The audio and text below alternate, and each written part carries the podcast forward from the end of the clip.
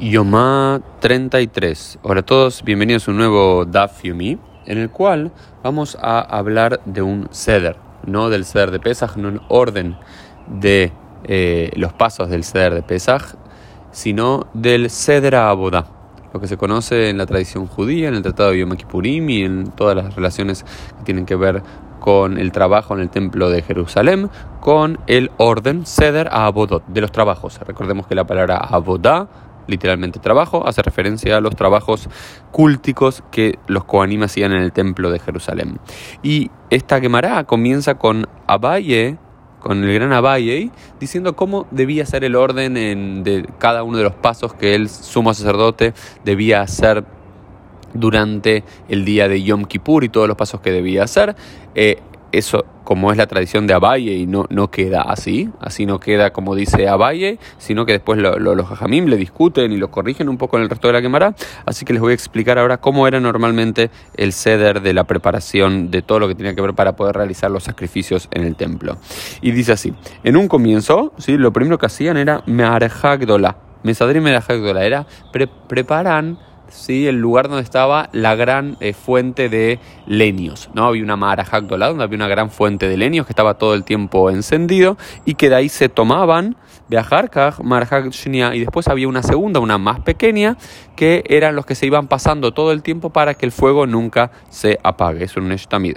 Y luego pasaban dos leños particulares al altar ¿sí? que eran con los que se iban quemando las cosas y una vez cada vez que se terminaban se iban pasando más. Y después se limpiaba un poco el altar, eh, el misbeach, nimi, la, la parte interna del altar y luego se tiraba la sangre del Korban Tamid, ¿sí? de la, sangre del sacrificio, y luego se preparaban y se hacía todo el trabajo de las cinco lámparas, cinco neirot que había alrededor, luego se preparaban los eh, inciensos y nuevo, nuevamente se trabajaba sobre esas eh, últimas dos lámparas. En total había siete lámparas, cinco al comienzo, en la mitad se hacían los inciensos y finalmente otras dos eh, lámparas se terminaban de preparar.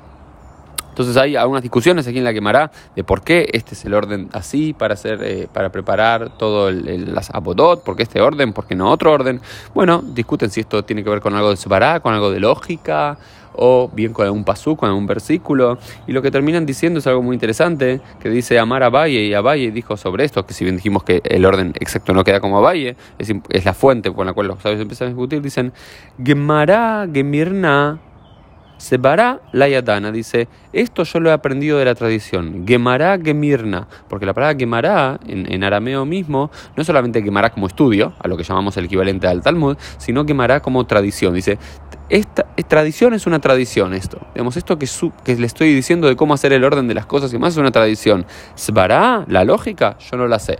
Porque después los sabios en la Gemara es como que van a discutirle a, a, Valle que es según la lógica, o según un versículo, esto debería ser de otra forma y otras cosas deberían venir antes y otras cosas después de lo que él dijo y demás. Dijo, mira, la verdad no estoy seguro por qué es esto.